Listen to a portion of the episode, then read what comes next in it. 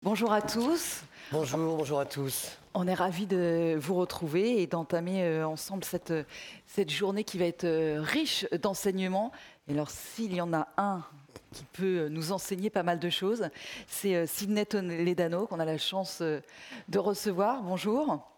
Bonjour, bonjour tout le monde. PDG de LVMH Fashion Group, ça c'est depuis février 2018. Auparavant, vous avez été 20 ans à la tête de Christian Dior Couture. Euh, vous êtes entré chez, LVMH en 1994, hein, c'est bien ça LVMH Fashion Group, est-ce que peut-être juste avant de commencer, vous pourriez rappeler qui sont euh, ces marques que vous chapeautez? La liste est un peu longue, mais ça représente une dizaine de marques. Et c'est un nouveau challenge que Bernard Arnault m'a confié. Il m'a dit voilà, euh, sauter d'un train ce matin à haute vitesse. Et pour pas se retrouver à l'arrêt, il m'a dit il y a notre train qui part et sauter dans ce train.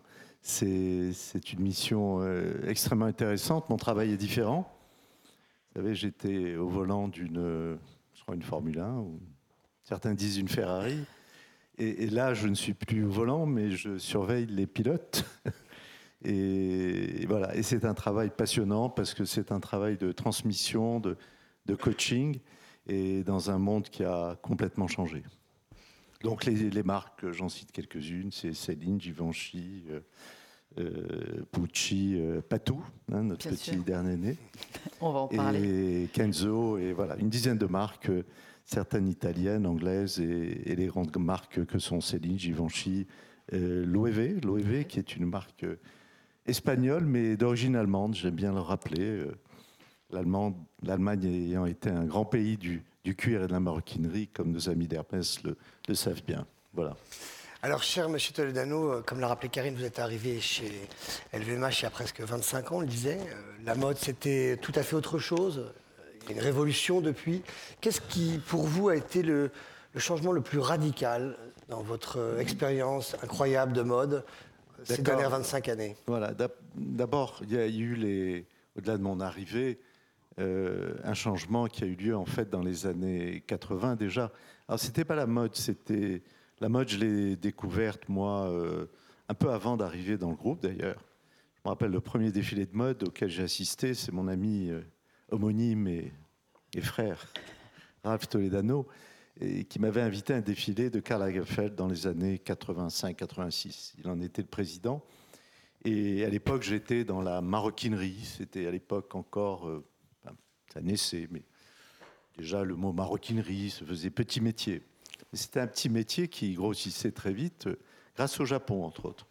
Euh, des maisons comme Vuitton, Hermès, euh, Chanel commençaient à, s'implanter au Japon et les Japonais achetaient peu de.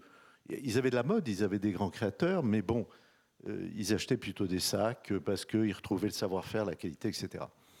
Et Ralph était plutôt sur l'axe mode et il m'a fait assister à ce premier défilé de Karl Lagerfeld j'ai vu ce, grand génie créateur euh, qui m'a marqué, qui m'a marqué à ce moment-là et que j'ai pu euh, suivre ensuite chez Fendi, dont je me suis occupé à un moment donné. Mais ce monde était déjà ouvert. Le ministre l'a rappelé. Euh, alors j'aime pas ce mot de mondialisation parce qu'il y a des connotations, mais de commerce international parce que le commerce c'est un mot très noble, très noble. Je me souviens qu'à l'école on nous faisait remplir la profession des parents. Et, j'écrivais, je demandais à mon père, mais qu'est-ce que j'écris? Il me dit commerçant. Et j'écrivais commerçant quand d'autres étaient ingénieurs, euh, médecins, avocats. Et certains de mes des lycéens qui regardaient, ton père est commerçant? Je disais oui, mais je le voyais avec une manière noble. Et ça m'a toujours marqué parce que commerce, ça voulait dire, euh, bien sûr, voyager, vendre, être dans des points de vente. Vous savez, on parlait des emplois créés dans l'industrie dans nos métiers, dans nos ateliers. Mais n'oublions pas tous ces vendeurs que nous avons dans nos magasins qui font un travail exceptionnel. Parce que moi, il y a deux endroits où je suis heureux. C'est l'atelier, c'est l'usine et c'est le magasin. Et c'est là a lieu la transmission du savoir-faire, de la beauté, de la créativité, de la qualité. Alors ça peut être sous une forme, le e-commerce, on en parlera peut-être tout à l'heure. Mais ce qui manque encore au e-commerce, c'est ce contact physique où vous avez la cliente qui rentre et quand vous avez la bonne équipe qui va la conseiller, l'orienter et puis la faire rêver. Le e-commerce, ne fait pas encore rêver et on a encore beaucoup à faire pour trouver euh, ce chemin. Donc, grand changement. Si je prends les 25 ans, le grand changement, en plus, ça a été la façon dont on parlait, on montrait la mode. Moi, j'ai connu les années fin 90, début 2000, où des grands génies créatifs, Galliano, Karl, euh, Eddy, faisaient des grands défilés. Et on a connu l'époque des grands défilés. Et qui ont permis à toutes les marques de se nourrir, de, communiquer à l'étranger, donner Quel des est images. Celui qui vous a le plus marqué? Racontez-nous un, défilé euh, marquant. Alors, un de John Galliano? Bah Écoutez, celui qui m'a vraiment marqué et que j'ai en tête à chaque fois, c'est celui de 2007, euh, janvier 2007, où euh, John s'était inspiré, bien sûr, de l'origami japonais, de ces fameux hobbies qui sont ses grands nœuds. Et là, on a, eu, on a vu un défilé, alors peut-être pas portable, mais d'une beauté exceptionnelle. D'une beauté exceptionnelle, c'était peut-être le dernier. Euh, John avait un bras droit, euh, plus qu'un bras droit d'ailleurs, qui était Steven Robinson, qui à la fin du défilé backstage, c'était 2007, c'était les 60 ans de Dior. Et à la fin du défilé, il me dessinait, on devait faire celui de juillet, c'était à Versailles. Il me dit, How to do better than that? Et je lui ai dit, mais I'm sure you will do it, you will do it. Euh, malheureusement, euh, Steven est mort un mois et demi après ça, dans des conditions. Et ça a été le, et je pense que ça a été le, défilé qui m'a marqué au niveau de la beauté. Nous étions pas nombreux, enfin relativement. Ça avait été limité à 300 personnes. Et si vous lisez la presse de l'époque, vous verrez à quel point les, les, journalistes ont su traduire la beauté, mais que ce soit dans le monde entier. Bon, il y a eu d'autres moments importants. Le premier défilé d'Eddie, euh, je m'en souviendrai toujours, ça a été un, tournant dans la mode. Tout à coup, une nouvelle, euh, une nouvelle silhouette. Chez Dior Chez Dior Chez Dior Ça a été une révolution au niveau de la mode masculine. Ça allait au-delà du. Voilà, alors aujourd'hui, bon, la mode masculine a complètement changé sous l'influence des millennials, euh, qui sont un peu vieux entre nous, ces millennials à force de. Mais je, elle est là. Elle est là parce que le lifestyle a changé, parce que les, acheteurs ont changé. Euh, ils sont très souvent chinois, ils sont américains, euh, ils ont une façon de se comporter différente. Donc, euh, et la mode doit tenir compte aussi des influenceurs. Puisque vous parlez, cher monsieur, des, millennials, des plus jeunes clients de la mode, Instagram a révolutionné aussi quand même hein, le la filière. Qu'est-ce que vous pensez, vous, des, réseaux sociaux et de, la place que ça, que ça prend aujourd'hui dans le désir et dans la créativité? Vous savez, ce sont des miroirs. Ce sont des miroirs, ce n'est pas Instagram qui change. Ce n'est pas les, les influenceurs qui changent les choses. Tout ça sont des miroirs. Euh, ce que je regrette un peu, l'époque, il y avait un défilé, et puis on se ruait sur New York Times ou le Herald pour voir ce que pensait Suzy, ou pensait dans le Vogue Anna Wintour. Euh, il y avait des plumes qui, avaient une culture de la mode. Je relisais euh, ce matin rapidement les commentaires sur ce fameux défilé de 2007. Vous aviez des Janis Samé, il y avait, bon, qui avait une culture de la mode. N'oubliez pas que Suzy Menkes, je crois, a été, euh, je ne sais pas si c'est à la chambre syndicale, mais quelque part, elle, sait ce qu'est la couture. Donc, on n'a plus, la culture doit être sauvée à nouveau. Parce que apprécier un défilé, c'est pas uniquement euh, la musique, c'est pas uniquement la lumière, c'est pas uniquement le buzz, c'est pas uniquement le nombre de followers et de likes sur un site quel qu'il soit. Il faut également ramener. Mais on ne peut pas le contester. C'est là. C'est un vous outil y contribuez un petit peu? Vous en avez fait, vous tous, les marques, de véritables shows? oui, on en a non seulement on, absolument, et on suit ça de près. Moi, je, me rappelle, et puis il y a encore peu de temps, dans mon bureau. Euh, une application que j'avais développée, j'avais un écran et je voulais savoir euh, le, nombre de followers après le défilé et comparé aux autres marques, j'avais un écran tactile et, et j'avais mis ça au point avec, Atos d'ailleurs pour pas faire de publicité et je voulais connaître parce qu'il est important de savoir, il est important d'avoir des chiffres. Mm-hmm. Mais vous savez, les chiffres ne créent pas. Les chiffres, c'est comme je dis, euh, un chirurgien n'opère pas avec un thermomètre, il, il voit les radios, ok, mais à un moment donné, il faut de l'initiative, il faut de la création. Et je reviens sur ce que disait le ministre, la clé, c'est la création. Mais c'est une création qui doit tenir compte de son consommateur. On ne peut plus, dans sa tour d'ivoire, dire voilà, c'est ça ma vision, euh, la beauté c'est ça. Aujourd'hui, oui la beauté, oui l'image, oui la qualité, mais on doit tenir compte de ce que la nouvelle génération, et je ne parle plus des millennials, je parle, vous savez, je suis deux fois grand-père depuis sept mois, et, je réfléchissais, je me disais, mais ma petite fille qui est née il y a 48 heures, elle aura 30 ans en 2050. Et on parle de ces fameux rendez-vous de 2050 euh, sur l'écologie, sur la planète, sur le climat, etc. Qu'est-ce qu'on va lui donner? On a eu la chance, moi j'ai connu les années 50, les années 60, je suis né à Casablanca, au soleil. C'est là où j'ai eu ma première expérience de mode. Parce que, bon. Et puis, on mettait un jean, et puis on a mis les, les desert boots, et puis on avait la musique, etc. Euh, pour eux, euh, la vie est différente. Et la, la, mode ne peut pas ignorer euh, ce nouveau monde auquel les millénials sont déjà été confrontés, mais surtout la génération qui aura 30 ans en 2050. Et justement, comment la, création, comment la direction artistique, comment le créateur peut s'approprier ces nouveaux besoins des millennials? Alors on l'a dit en termes de numérique, mais aussi en termes de euh, développement durable et d'économie responsable. Tous ces sujets-là, euh, Bruno Le Maire disait, la mode, vous avez une responsabilité, mais c'est aussi une responsabilité écologique et environnementale. Mais bien sûr, parce que la mode, la mode a changé de dimension. La mode, euh, ce sont des, soit des très grosses entreprises qui vendent des, millions de produits. Euh, donc il y a une responsabilité. La mode, il a dit, ce n'est pas uniquement de l'écume, mais vous savez, l'écume, je vais pas vous faire dans l'écume, il y a beaucoup de choses. L'écume n'est que le reflet de ce qui se passe dans les fonds sous-marins. Et dans l'écume, on trouve beaucoup d'informations. Et la mode a une responsabilité absolue. Alors comment faire?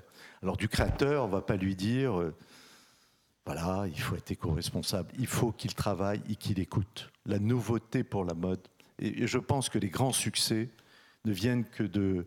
À l'époque, on parlait du couple création, management. J'ai ma théorie du triangle, le bon créateur avec le bon management et la bonne marque.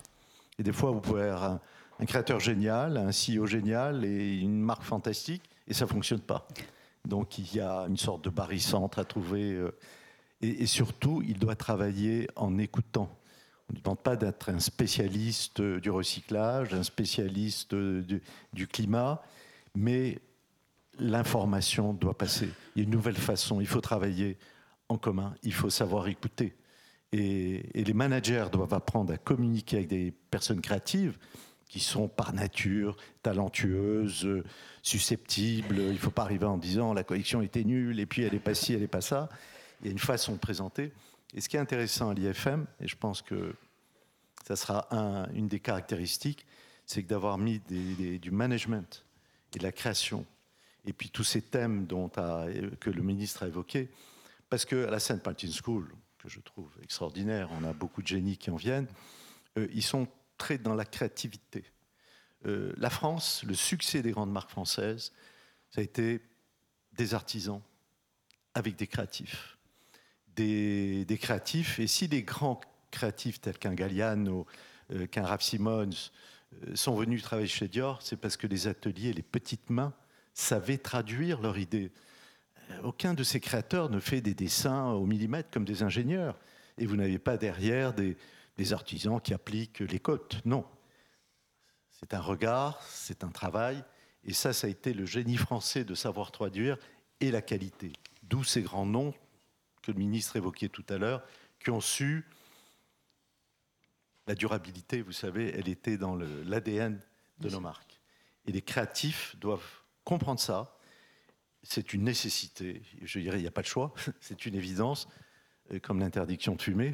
Je veux dire, on ne discute plus, il faut aller dans ce sens et accepter cette contrainte. Et la créativité sous contrainte, elle est encore plus forte. Puisque vous parliez tout à l'heure de ce triangle, le patron, la marque, le, créateur, on a le patron ici. Et en tant que marque créateur chez LVMH, il se passe deux choses euh, passionnante cette année. évidemment, il y a le, Patou, ce que vous allez faire avec Patou, ce qu'on va découvrir dans quelques semaines. Et puis effectivement, votre oui, découvrir tout de suite, le site a été ouvert. c'est formidable. Et puis Fenty aussi avec Rihanna. Est-ce que c'est deux choses? Alors il y a une vieille maison française qui renaît, il y a une jeune femme avec beaucoup de talent. c'est un peu grand écart ou pour vous c'est la même chose? Écoutez, non, non, il y a des similitudes et il y a des grandes différences. Et dans le groupe, et c'est vrai même, euh, je dirais, dans les personnalités euh, managériales, il y a également des différences. Et je dirais, notre euh, Bernard Arnault a cette capacité à, travailler avec des gens très différents, de religion, de, nationalité, de, sexe, etc. Et il a cette ouverture. il est super inclusive, comme on dit aujourd'hui, et sur les projets. Donc le projet Patou, c'est un projet qui est né presque par hasard, hein, presque par hasard. Au début, euh, on n'a pas eu un plan stratégique. Euh, euh, la, présidente est ici, elle me démentira pas. On, a fait des budgets, mais il a fallu réfléchir en courant très vite. Ça a été une sorte de sprint parce que des rencontres rapides avec Guillaume Henry, du hasard. Je, j'ai donné un rendez-vous chez Carrette pour lui parler d'une autre marque italienne. Et puis il me parlait de Patou, parce qu'une semaine avant, il était au cimetière de Passy, il avait redécouvert euh, Jean Patou, avec un logo d'ailleurs sur. Et puis il me parle de Patou, et moi j'essaie de lui parler d'une marque italienne qui commence par un P aussi. Et puis il ne sait pas qu'on a racheté Patou, parce qu'on l'a fait une semaine avant, et on ne sait pas comment d'ailleurs démarrer le projet. Et, et dans l'action, et puis ensuite avec euh, Sophie Brocard, euh, on a trouvé des lieux, on a trouvé des équipes. Et ça, c'est le propre d'une start-up où vous n'avez pas, euh, et puis on n'a pas parlé de, millions à injecter euh, dans l'opération. Fenty, c'est différent. C'est la rencontre avec Rihanna, qu'on avait connue d'ailleurs chez Dior au tout début pour. dans Versailles, on avait fait les, dans les jardins de Versailles une petite campagne de pub avec elle, avec un bénéfice redonné d'ailleurs à, une fondation. Et puis il y a eu cette idée de Kendo. Kendo, c'est une, c'est, une équipe ex-Sephora qui a imaginé le produit. Et on a vu une start-up euh, comme un champignon. Franchement, euh, c'était étonnant de voir en quelques années atteindre un chiffre d'affaires supérieur à 500 millions de dollars parce qu'elle a cette personnalité d'une personne, c'est une chanteuse, c'est une personne généreuse et surtout entrepreneur. Et quand vous avez en plus un créatif qui comprend comment entreprendre, développer, etc., c'est juste incroyable.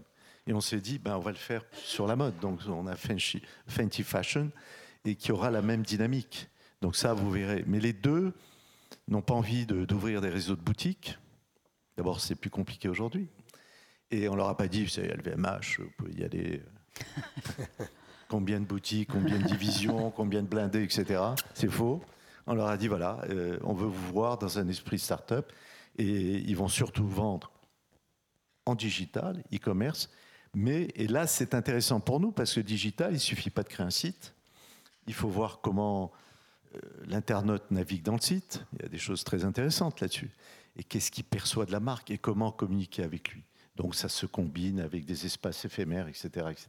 Mais tout ça sont des expériences, même pour moi, complètement nouvelles. Je n'ai pas, il y a 25 ans, je ne me disais pas, euh, euh, le site, le, pop-up store, les éphémères. Vous êtes un millennial, vous aussi. Hein vous êtes un millennial. Je suis un millennial permanent. voilà. Euh, pour s'arrêter un petit peu sur cette jeunesse de Patou, où vous disiez partir un petit peu comme ça, sur la créativité, parce que quand on reprend quelque chose qui a existé, c'est encore une autre histoire.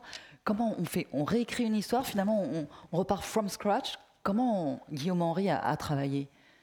Écoutez, vous savez, on dit à chaque fois euh, Guillaume, mais il, a, il y a des similitudes avec Jean Patou. Jean Patou, je rappelle, euh, on est dans les années 20, les années 30, il décède en 36. Et des grands créateurs ont travaillé pour lui. Karl, Karl a travaillé pour Jean Patou. Et puis, il faut se mettre dans l'esprit. Et c'est ce qui a été fait avec Dior. Dior, euh, il y a eu des essais. Gianfranco Ferré avait essayé à travers la haute couture. Mais il est resté trop dans les codes Parfois, il faut s'en éloigner. Ça a été le génie de Galliano, qui, dès le premier défilé, paf, il, fait autre chose. Il fait autre chose, donc il faut créer une tension. Il faut savoir connaître, euh, sentir l'air du temps. Je crois que c'est Monsieur Dior qui disait euh, faut sentir le vent dans les feuilles. Euh, Et c'est ce qu'on appelle l'air du temps. Mais c'est l'air du temps. On n'invente pas l'air. Il faut le sentir. Donc nos créateurs ont des antennes et ces antennes leur permettent de capter. Et il faut qu'ils les tournent dans le bon sens. Et si on peut les aider dans ce sens-là, c'est juste, on sait qu'ils ont les antennes, c'est eux qui ont la vision. Mais des fois, il faut regarder plutôt à l'est ou plutôt à l'ouest. Voilà, c'est ça où le CEO doit aider. Une fois qu'ils ont senti la personnalité, l'esprit de la marque de Patou, le nom, le nom, vous savez, euh, Dior, moi j'ai grandi dans les années 50-60, même à Casa, on disait Dior. Mhm. Alors Christian Dior, bien sûr, c'est le respect du nom. Euh, Jean Patou, on peut dire Jean Patou, mais aujourd'hui, dire Patou, c'est une idée de Guillaume. Il m'a dit, on va dire Patou, Patou, c'est sympa, Pintou, c'est frais. Et ces idées-là vous permettre de refaire naître une idée. Alors après, vous retrouvez les vintage, vous retrouvez les modèles, vous retrouvez... et ça, c'est les créatifs qui vont twister, parce que son idée, c'était pas de relancer de la haute couture, c'était la parisienne. Il est venu avec cette idée, il a dit, c'est bien toutes ces filles qui vont euh, dans le fast retail, aller chez Zara, H&M et tout, parce que ça leur donne quand même un air de mode. Moi, je me souviens être arrivé en France dans la fin des années 60. Bien sûr, il y avait les grandes marques, mais dans la rue, euh, dans les grands boulevards, ben, il y avait les fameuses midinettes qui achetaient des petites robes euh, rue de la Chaussée-Nantin, qui étaient pas chères. Elles n'allaient pas aux galeries, elles allaient aux galeries, mais elles trouvaient aux galeries peut-être certaines choses. Mais vous voyez, ils voulaient que la parisienne ait également une identité au niveau de la création du style. Et c'est ça l'idée maîtresse. Donc on ne va pas concurrencer Dior avec Jean Patou, mais on voudrait que la parisienne retrouve son esprit. Est-ce que vous allez officiellement enlever le Jean comme euh, on a enlevé Yves un jour d'une marque ou, vous allez garder le Jean Patou et bah, Jean Patou reste de la même manière euh, que c'est moi qui ai enlevé Christian. Je veux dire, c'est idiot, j'ai pas voulu enlever Christian. Sauf que lorsque vous écrivez Christian Dior dans un magasin et que les autres ont quelques lettres, euh, c'est de l'impact. Donc on a mis Dior. Et, c'était, et, la, et la Chine, quand je suis arrivé euh, chez Dior, mon premier voyage, je l'ai fait en Chine. J'y étais en 83, mais en 94, je me rends. Et les Chinois n'arrivaient pas à dire Christian Dior. Eh c'était simple. Donc ils avaient un mal fou. Alors ils disaient Sidi. c'est bien Alors, Sidi, j'entendais Sidi, moi, d'origine du Maroc. Je me mais c'est qui ce Sidi en question? Donc effectivement. Sidi par-ci, Sidi par-là, je croyais qu'il s'adressait à moi. Et donc on a fait quelques tests et, Dior passait beaucoup mieux. Voilà, c'est aussi simple. Euh, mais Christian Dior reste non seulement euh, sur les étiquettes, euh, vous le donc le, respect de Christian Dior. Donc Jean Patou restera, mm. mais Patou c'est plus simple. Patou, on retient. Mais justement, vous parliez du travail de Guillaume Henry. Quelle est la place du créateur aujourd'hui? Est-ce que ça, c'est pas aussi un changement radical par rapport au moment où vous avez commencé? Euh, Comment le, créateur doit intégrer euh, le numérique, l'éco-responsabilité, le marketing, la communication, etc. aujourd'hui? Quelle est sa place? Il ne faut pas tout vouloir centrer. Euh, vous pouvez être extrêmement puissant. Vous prenez le corps humain, vous prenez un atome. bon, il y a le noyau central, mais il n'y a pas que le noyau il y a tous les électrons qui tournent autour. Et puis tout ça peut être un peu quantique. C'est mes souvenirs de physique, et puis j'étais avec un prix Nobel il y a encore 48 heures. Et en mécanique quantique, vous avez quand même l'atome qui est dans un mouvement dit désordonné, brownien, mais qui n'est pas si désordonné que ça. Donc il faut l'intelligence de laisser au créateur, bien sûr, c'est lui qui donne le là, c'est lui qui aura une vision, c'est ses antennes à condition d'être bien orienté. Mais après, il faut immédiatement communiquer. Alors avant, c'était les ateliers. Enfin, toutes ces robes, elles ne sont pas faites. Ce n'est pas le créateur qui, à part certains, à part euh, mon ami et regretté euh, Azdin Alaya, qui, qui non seulement, il dessinait même pas, il coupait directement. Et comme euh, Vivier, le, fameux créateur de souliers, il, il coupait directement. Et c'était la main et le cerveau en même temps. Ça n'est plus possible aujourd'hui. Donc vous avez le, cerveau qui va instruire les ateliers, les modélistes, et je reviens à l'IFM et je vois mon ami Xavier en face qui me surveille. Et il a raison, parce que les modélistes, c'est extraordinaire, c'est comme dans les ateliers de maroquinerie, c'est le prototypiste qui coupe, qui monte. Mais à côté, eh ben, il y aura le directeur de l'industriel, il y aura quelqu'un qui va être représenté également euh, tout ce qui est durable, développement durable. Il y aura également, pas loin, quelqu'un qui vérifiera qu'au niveau de l'éthique, tout est conforme. Parce que là, et chez LVMH, on a, on a monté le programme LIFE, on a toutes les conditions d'éthique sur l'inclusivité. Donc on fait des grands séminaires, tout le monde en parle. Et je dis à chaque fois, il faut qu'il y ait ces personnes pas loin du studio, pas loin, parce que vous savez, le corps humain arrive à gérer l'émotion, l'intelligence. Et je pense qu'il y a un petit cerveau au-dessus qui fait en sorte que le cerveau gauche et le cerveau droit puissent s'échanger. Parce qu'on en a deux, ok, mais qu'est-ce qui se passe quand il y a des tensions? Qu'est-ce qui se passe quand l'émotion me pousse vers euh, le désir, etc. Je ne vais pas faire de la psychanalyse avec le rationnel, mais il y en a un au-dessus qui fait en sorte que des choses passent entre elles. Eh ben, le au-dessus, je pense que c'est le rôle aujourd'hui d'un, d'un ça un CEO, un président, un dirigeant, mais qui doit ne plus donner des dictats, mais il doit sentir les deux et, et coordonner ça. Mais ça, j'y crois. Et je crois que cette transparence, parce qu'on va voir des, Écoutez, vous savez ce que c'est ce qu'est une turbulence C'est pas l'absence. On dit c'est un trou d'air, ça veut rien dire. Une turbulence, ce sont des vents contraires, ascendants et descendants. Et on va vivre des turbulences. Mais le bon pilote, pas celui qui va changer de cap et dire, ma femme souvent dans l'avion me dit, mais pourquoi le pilote il change pas? Pourquoi il sort? Je lui dis, il peut pas. Il est sous contrainte. Il y a peut-être un avion dessus, il peut-être mais il y a une tour de contrôle qui guide. En cas de turbulence, soyez rassurés. Mais soyez rassurés que le pilote, le pilote ait des cheveux blancs. Parce que, bon, c'est le seul moment où je dirais que l'expérience peut servir. Vous parliez d'intelligence euh, et d'émotion. Alors, il y a une autre forme d'intelligence qu'on voit apparaître, euh, dont on parle beaucoup en ce moment dans la mode, c'est l'intelligence artificielle, qui peut être un outil formidable ou un meilleur ennemi, on ne sait pas encore. Comment vous, vous appréhendez ça aujourd'hui? Est-ce que, évidemment, il y a la créativité, et puis euh, qu'est-ce qu'on va faire de toutes ces données? Comment les, utiliser Vous savez, je, viens de ce monde-là, puisque mon début de carrière, je ne l'ai pas fait dans la mode, mais j'ai travaillé chez Nielsen, où j'étais dans une équipe. Alors, on n'appelait pas ça de l'intelligence artificielle, on appelait ça data scientist. Donc, j'ai travaillé les données, etc., et développé des algorithmes. D'abord, j'ai horreur de ce mot d'intelligence artificielle.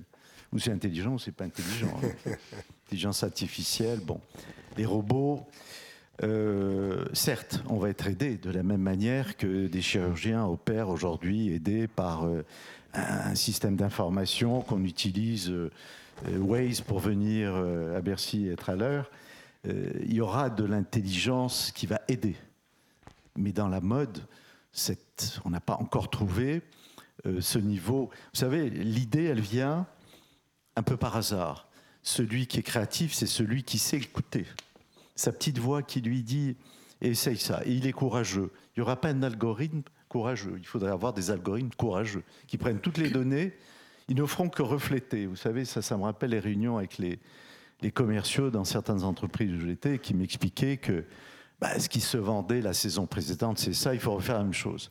Eh ben non, c'est pas comme ça. Or, les algorithmes ne peuvent calculer, ne peuvent faire des corrélations qu'avec des données du passé. Ils ne peuvent pas inventer, c'est impossible aujourd'hui.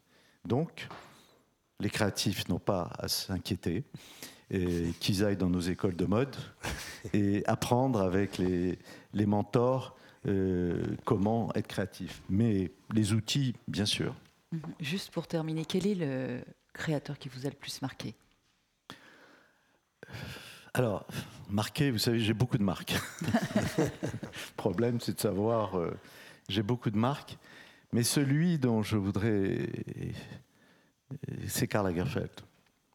Pas parce qu'il était plus génial que d'autres étaient plus géniaux, ont été des trendsetters. Mais Karl avait une qualité que j'apprécie de plus en plus, c'est sa générosité. Euh, je l'ai dit euh, au moment où on avait fait l'événement pour Karl, et quand on m'a posé la question, j'ai dit sa bienveillance, générosité. Il n'y avait plus de rapport euh, économique entre nous, ni de pouvoir.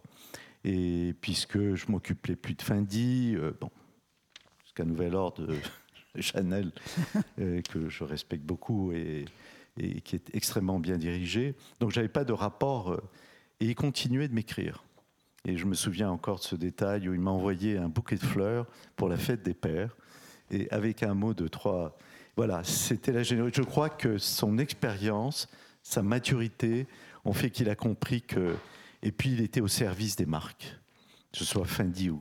Voilà, il avait ce service et, cette intelligence. Et puis il a capté cette génération. Il, avait, il avait des capteurs dans tous les sens, lui.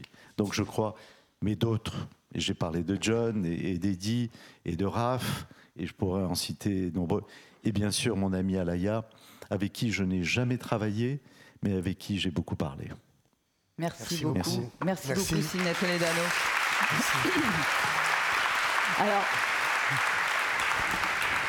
c'est vrai qu'on euh, c'est vrai qu'on aurait aimé encore vous garder encore pendant une demi-heure, on a parlé de tout le reste, mais aujourd'hui on a parlé de création avec vous, on était ravis. Merci beaucoup, à, vous, Sinette Toledano. Edouard, je vous laisse la place. Merci.